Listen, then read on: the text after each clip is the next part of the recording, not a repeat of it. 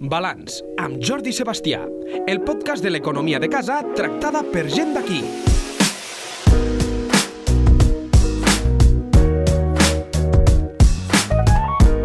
Que ja heu passat per al uh, tràmit, jo diria que per la por d'haver de fer front a aquell document que ningú li agrada omplir. Eh, bé, dic ningú perquè molta gent li surt a, bé, a pagar aquesta gent.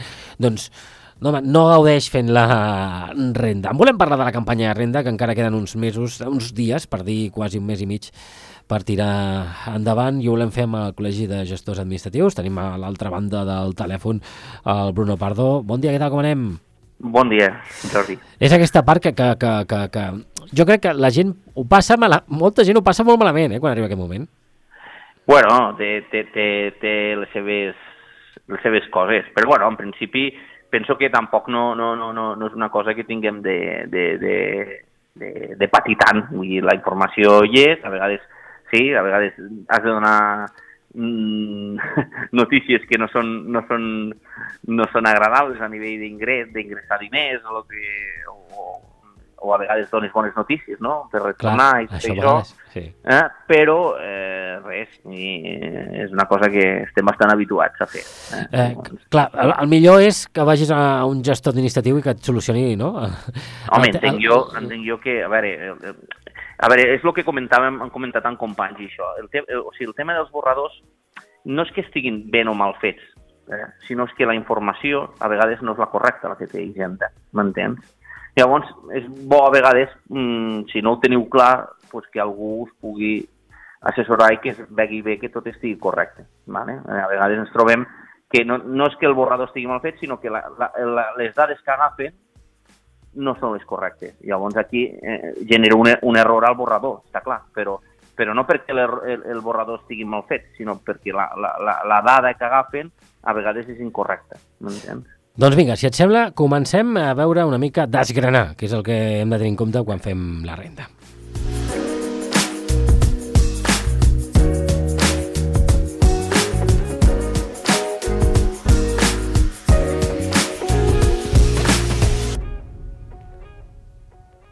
Bruno, potser el que primer hem de pre preguntar-nos és si estem obligats o no a fer la renda, que potser és una de les qüestions eh, que, que hem de tenir en compte. Sí, bueno, esclar, la- l'obligació genèrica, eh, ja, que és la, la que sap més tothom, és lo dels 22.000 euros de, de rendiments del treball eh, i que ens obliguin a, a, a, fer, a fer la renta. Després hi ha tot el tema de, de, de, de, de petites... Obli... O sigui, altres casuístiques que ens pot obligar a, a, a fer la renta, independentment que, que, que no superem els 22.000 euros. Eh? És clar, molta gent eh, de vegades ens trobem no, és que no tinc obligació de fer la renta. Bueno, no tens obligació eh, perquè no supero els 22.000, però a vegades és que tinc un arrendament d'un pis, m'entens? O, o tinc una, un arrendament agrari, no? O agrícola. Pues això, en aquests casos, ens obliga a fer la declaració de renta perquè s'han de declarar aquests ingressos eh? I, i suposen obligació a, a, a, a fer la renta. O, o tinc un segon treball i he cobrat més de 14.000 euros i tinc un segon treball que he cobrat més de 1.500 euros. Això també ens obligarà a fer la renta entre altres casuístiques més, més específiques, però això a vegades no es té molt en compte i, i això s'ha de, tenir, de tenir en compte. L'atur, per exemple, a vegades hi ha gent que pues, estat treballant en un, en, en un, en un any, pues, durant un any, ha cobrat pues, això, 15.000 o el que sigui, bruts, i després ha estat dos mesos a l'atur, que ha cobrat pues, uns 2.000 euros més, pues, és clar, això et suposa que, que, que, que t'obligui a fer renta i que, i que perquè has tingut dos perceptors de diferent NIF i per tant t'obliga. O canvis d'empresa, a vegades això també ens passa. Vale? Llavors això ho hauríem de tindre. Rendiments del capital mobiliari que superen els 1.600. Clar, totes aquestes coses a vegades se, se desconeixen eh? de que, que, de que, de que t'obliguen a fer, a, fer, a fer la renta. Eh? Clar, de, de, davant d'això suposo que hi ha molta gent que ha de tenir clar aquests paràmetres, no? És a dir, Sí, que... perquè a vegades això no, no, no se té en compte. A vegades, no, és que, ui, jo no arribo als 22.000 euros. Bueno, mm, al tanto, no arribes als 22.000, mm, si sol és d'un pagador, mm, pues perfecte, segurament no l'hauràs de fer, però si hem de veure les altres casuístiques, però si tens un arrendament o tens alguna renta immobiliària que et generi diner, això, eh, si tens per un import superior a, a més de 1.000 euros, és clar, això, això t'obligarà a, a, que no està subjecte a retenció o així, això t'obligarà a fer renta. O sigui, hi ha una casuística més, més, més, que, que no se coneix tant i que a vegades ens mm. trobem amb gent que oh, no, jo no vaig presentar la renta perquè pensava que no tenia obligació i després resulta que sí que tenia obligació de presentar-la. Clar. Vale? Eh, I suposo que no presentar la, la, la renda té una conseqüència. Sí, bueno, que si te la si te l'envien ells la, la paral·lela, diguéssim, o la presentació de la renta, haurà una sanció, i si tu te'n dones compte a posteriori, haurà un recàrrec. Per tant, sempre serà més lleu el recàrrec que la sanció, però bueno, sempre hi ha una conseqüència, que et costarà uns diners de més, diguéssim. Eh? Clar, clar, clar, clar. clar. Eh, ah. Llavors, ah. això va, va una mica eh, lligat amb tot això. Eh? Llavors, eh, el tema és tindre-ho molt en compte. També volia, potser també repassar una mica tot lo de les dates, més que res les dates, no? que sobretot que, que quan s'acabe i, i la domiciliació i aquestes coses, ah, endavant, sí. perquè la gent ho sapigués. Sí. Eh? El, o sigui, el 20 de març se podien començar a començar a mirar els, els datos fiscals i l'obtenció de número de referència. L'11 d'abril, en teoria, es podien ja començar a presentar les primeres rentes. El 27 de juny s'acabarà la domiciliació bancària a través de, de domiciliació bancària i el 30 de juny acabaria el plaç de presentació. Vale? I després hi ha un nou impost, que és el, entre l'1 de juliol i el 31, entre l'1 de juliol i el 31 de juliol, que és el nou impost de temporal de solidaritat de grandes fortunes que això és com un patrimoni que han nou, que bueno, això ja és per gent que té més de 4 milions d'euros de, de, de patrimoni, o, bueno, una sèrie de... Eh, una, has de tindre mm, molts diners. I, no, és, no és el cas de la majoria que ens escolta, malauradament. Que és la eh? majoria eh? que ens escolta, però bueno, que també hi ha aquest impost sí. que, que ha sortit temporal, que és com un, com un impost de patrimoni, eh, diguéssim. Mm -hmm. que, en, en, en teoria, les comunitats que hi ha patrimoni, doncs, molt, molta part ja serà exenta, però hi ha els que no hi ha patrimoni eh, actuarà aquest, aquest impost sobre temporal solidari de grans fortunes, que diu. Vale? Que li ficar aquest nom. Eh, enguany, enguany què hem de tenir en compte de la renda? No sé si hi ha algun canvi. No, no, no. A veure, canvis, canvis no, no, no, no ha hagut gaires. Eh? Vull dir, potser caldria tindre en compte una mica el tema de que eh, eh, gent que, de, de que l'any passat no es va poder deduir per la va tindre-lo dels 1.200 per maternitat, hi ha un, unes casuístiques que s'haurien de mirar detingudament perquè han assimilat la gent que estava a l'atur i una sèrie de gent que, que estava com a, o amb pensionistes o així, que els hi permet cobrar el tema dels, del, de la maternitat. La, estic, me refereixo a la maternitat allò dels 1.200 euros, sí. o sigui, els 100 euros mensuals. Llavors hi ha casuístiques que es pot ser que, que, que s'hagi de repassar la renta el 2021 perquè ha hagut una sentència o un canvi normatiu eh, que, que, que ens, ha, ens, ha, ens ha fet el canvi aquest de, del canvi aquest de, de, de, de, que es pots gaudir d'aquests 100 euros quan abans no en podies gaudir i ha sigut retractiu, per tant s'hauria de mirar la renta del 2021 i la del 2020. Vale? Eh, però això a la mateixa renta es pot, es pot, actualitzar, es pot regularitzar, diguéssim. Sí. Això també, si hi ha alguna casuística d'aquest tipus, doncs també si no ho poden acceptar a través del borrador, doncs, suposo que o a través d'Hisenda directament o a través de la d'un gestor o, o gestora doncs, doncs li, podrà, li podrà tramitar. Eh? Eh, eh, eh, Digues, digues, per, per favor. No, no, i abans de novet, alguna novetat més, bueno, ja vam parlar l'última vegada, el tema de les, de les de foto, bueno, el tema de, del canvi energètic o, o obres de, de, de, de millora energètica de, de la vivenda habitual, que això també és una deducció que també és bastant nova, però que va lligada molt al canvi de lletra de l'eficiència energètica de la casa o, o pis que on visquis, com a vivenda habitual. ¿vale? Clar, si, segons si tens A, si tens B o tens no, C... No, bueno, has de ser, has de ser, has de ser menys de A o B, diguéssim, i has de passar a B o A. ¿vale? Per tant, has de fer un informe energètic previ, per saber d'on parteixes, no, diguéssim, d'eficiència energètica, i amb les obres a posteriori has de fer-n'hi un altre que, que et suposi pujar a B o A. Si és el cas, llavors eh, tindràs un dret a unes deduccions eh, a, a la renta. eh, que poden ser fins a uns 1.000 euros de, de, de, de deduccions. Eh? S'han de tenir en compte també les ajudes públiques, tinc entès, no? Per això també Sí. afecta Sí, la sí, per renda. exemple, eh, un, un, un supòsit bastant habitual és, és gent que està que, que, que cobre menys de 14.000 euros, però que rep l'ajuda, per exemple, la, la renda d'emancipació que dona la Generalitat, si supera, depèn de, és, és tributable, m'entens? Llavors, això te pot generar que tinguis obligació a fer renta, ¿vale? Llavors, vull dir, sí, sí, tots els ajuts públics, tant siguin per activitat econòmica com per, per altres tipus d'ajuts, no, diguéssim, eh? o sigui, me refereixo als pagesos, per exemple, que tenen de declarar, tenen d'uns i tenen altres tipus de- d'ajudes, aquestes s'han de declarar, m'entens, a la seva activitat. I, el, I els que no tenen activitat i ten, reben algun tipus d'ajut, que no sigui expressament que és exempt, no? això s'hauria de veure, s'hauria de mirar ajut per ajut, eh? ajut o, o, o, o ja ho diré demà, eh? O algun tipus de subvenció, Sí. eh? això s'ha de mirar llavors si la subvenció tributa o no tributa, depenent del que, el que sigui. Sempre, llavors, és clar, això llavors eh, s'incorpora a renta i a renta eh, tributa pues, com, a un, com un premi o com una variació patrimonial. Per la gent jove, aquestes ajudes per la cultura em sembla que tributaven, no? En principi sí, en principi sí, el que passa que mm, eh, no se sap, a veure, cal veure si obligaran, si tens obligació a fer renta o no. Sol, Clar, clar. sol pel fet de l'ajuda, si tu no cobres de No, cap altre sector, no t'obligarà. Ah, si arribes al mínim, no? Eh, o, o si Sí, arribes... clar, si, arribes al, si estàs a dintre d'alguns supòsits que els que hem comentat abans, llavors sí que l'has de declarar aquesta subvenció i, esclar, doncs, doncs, doncs una part d'aquella subvenció tributarà, està clar.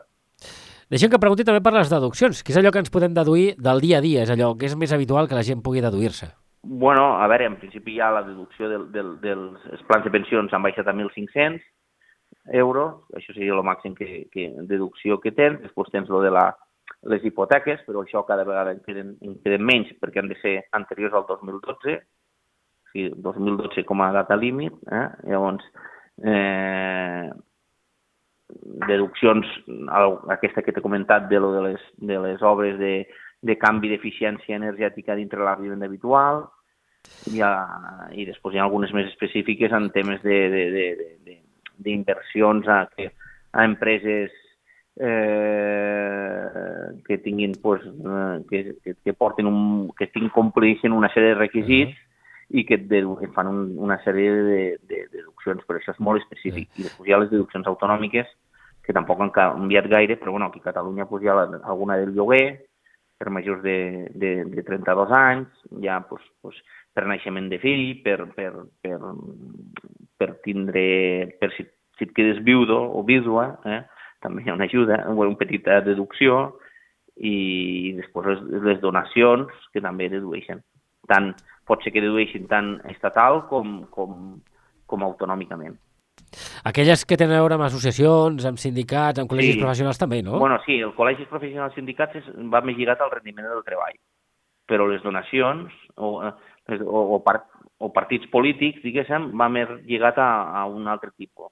Jo me refereixo a donacions més com has dit tu, associacions eh, o entitats que, pues, que, que, que eh, pues, a, a, la català, a nivell català pues, ja sempre hi ha, hi ha dos, dos donacions típiques que són les de per, per el foment de la llengua, i això, i després n'hi ha de, i tot el relacionat amb, el, amb, amb, amb edu, educació, foment de la llengua i tot això, i després hi ha també el, el, alguna donació, una donacions per medi ambient, no? per entitats que es dediquen a fomentar pues, el medi ambient i tot això, a nivell català. I a nivell estatal, aquestes generalment també hi són, però a més a més també es dedueixen autonòmicament. Vale? Quan has parlat de les associacions professionals, el rendiment de treball, a què et refereixes? No, no, com vols dir, les associacions professionals. El Ah. rendiment del treball, el, el, el, eh, per exemple, si pagues un sindicat o pagues un, Sí. una, una, un col·legi professional, això te pots deduir de, de com a despesa al rendiment del treball. En tot cas, és, és, bo dir-ho, no?, en el, el teu gestor, que tot això, doncs, ho, ho, Inclús, ho per exemple, pues, si, si paguen algun tipus de seguro de responsabilitat civil i és obligatori per exercir l'activitat, fins un tope, no? fins, eh, te pots deduir tot això de la teva despesa, de, de, del teu rendiment net per entendre's del rendiment del treball. Vale? Per tot plegat i per la quantitat de coses que hi ha, com dèiem al principi, és important anar a un uh, sí, gestor sí, administratiu. Si eh? no ho teniu clar, a vegades és important, sí. Eh, eh, pues fer una visita a, a, als gestors administratius o gestores i, i que us assessorin i, i us diguin pues, alguna les novetats que pot haver o alguna peculiaritat a la renta vostra personal, m'entens? Perquè aquí estem fent pinzellades eh, genèriques i cadascú tindrà la seva casuística.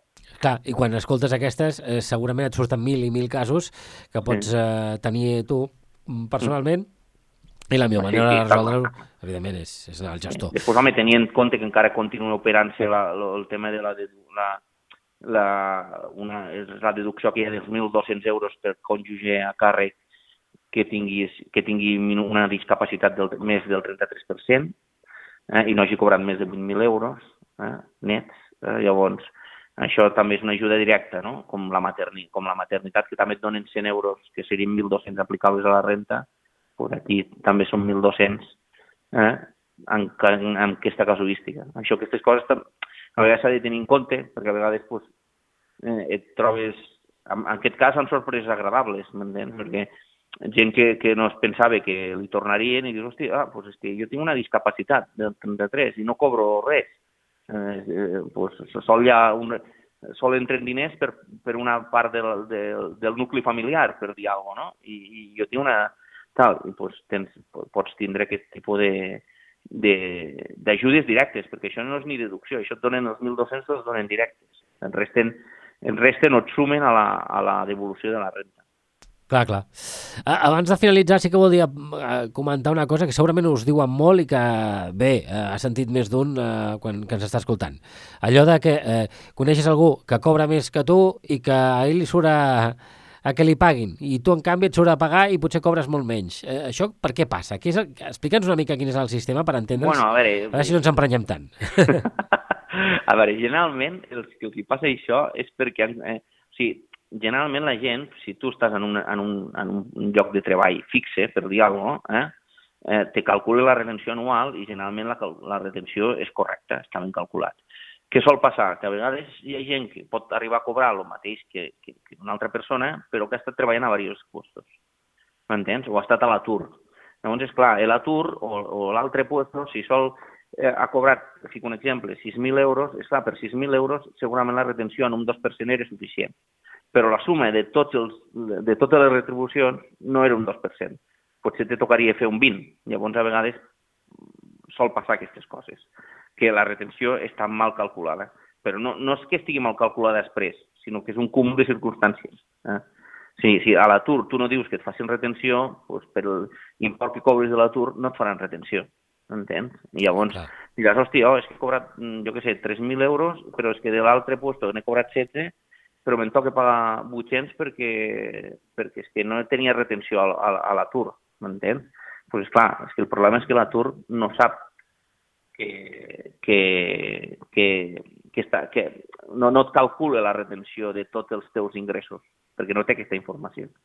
O l'altra empresa tampoc té la informació de, de la primera empresa, per entendre's, o les diferents empreses.